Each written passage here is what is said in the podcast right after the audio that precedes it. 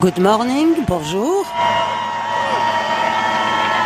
Et ce que l'on entend derrière vous, Anne, c'est la foule des supporters de Donald Trump venus assister hier à son départ de l'hôpital. Oui, ils étaient quelques dizaines, peut-être même une centaine qui agitaient des drapeaux, scandaient des slogans ou même priaient pour le président sur le trottoir juste devant Walter Reed. Et le départ de Marine One, l'hélicoptère présidentiel, a été acclamé pour beaucoup des partisans de Donald Trump. Sa sortie rapide de l'hôpital est le signe incontestable de sa force, de sa détermination. Écoutez par exemple Greg Gazarbakian et sa compagne Alice. Il était habillé comme le président, costume bleu, chemise blanche, cravate et casquette rouge.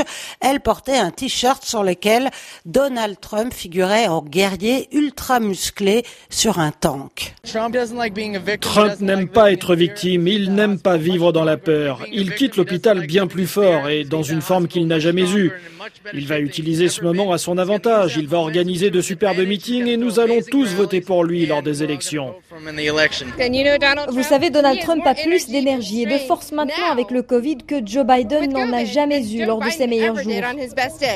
Et le fait que le président Anne a pour le moment surmonté officiellement, on le répète, le coronavirus, tout cela eh bien conforte euh, son image d'homme fort. Oui, et en même temps, la maladie a humanisé le président et a permis aux Américains touchés par le virus de se sentir peut-être mieux compris par un Donald Trump qui jusqu'à présent était un peu dans le déni euh, du danger. Écoutez Bill, rencontré aussi devant l'hôpital.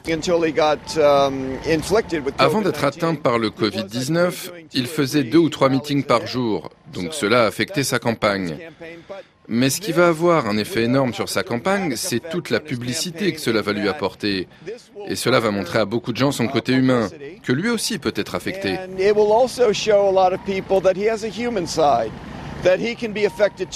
Le côté humain de Donald Trump, on aurait pu croire que la maladie euh, allait inciter ses partisans au président à plus de prudence, à plus de précaution. Euh, ce n'est pas vraiment le cas. Non, pas du tout. Au contraire. D'ailleurs, rares étaient ceux qui portaient un masque devant l'hôpital. Écoutez par exemple ce qu'en disait Hélène, une femme pourtant à risque, hein, puisqu'elle m'a dit avoir le même âge que le président. Non, je ne porte pas de masque. Vous en portez un et je vois bien qu'il est un peu sale. Ça ne sert à rien. Vous ne vous protégez pas et vous ne me protégez pas. La vie ordinaire doit reprendre. On ne peut laisser aucun gouvernement, aucun gouverneur, aucun maire imposer le port du masque. Les masques ne sauvent personne. Et d'ailleurs, Anne, aussitôt rentré à la Maison Blanche, Donald Trump a retiré son masque. Oui, devant les caméras, le président a ôté son masque et l'a glissé dans la poche.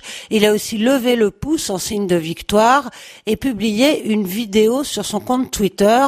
On en écoute un extrait. J'ai tant appris du coronavirus et une chose est certaine, ne le laissez pas vous dominer. N'en ayez pas peur, ne le laissez pas prendre l'ascendant sur votre vie. Ne laissez pas cela se produire. Je sais qu'il y a un risque, que c'est dangereux, mais ça va. Et maintenant, je me sens mieux.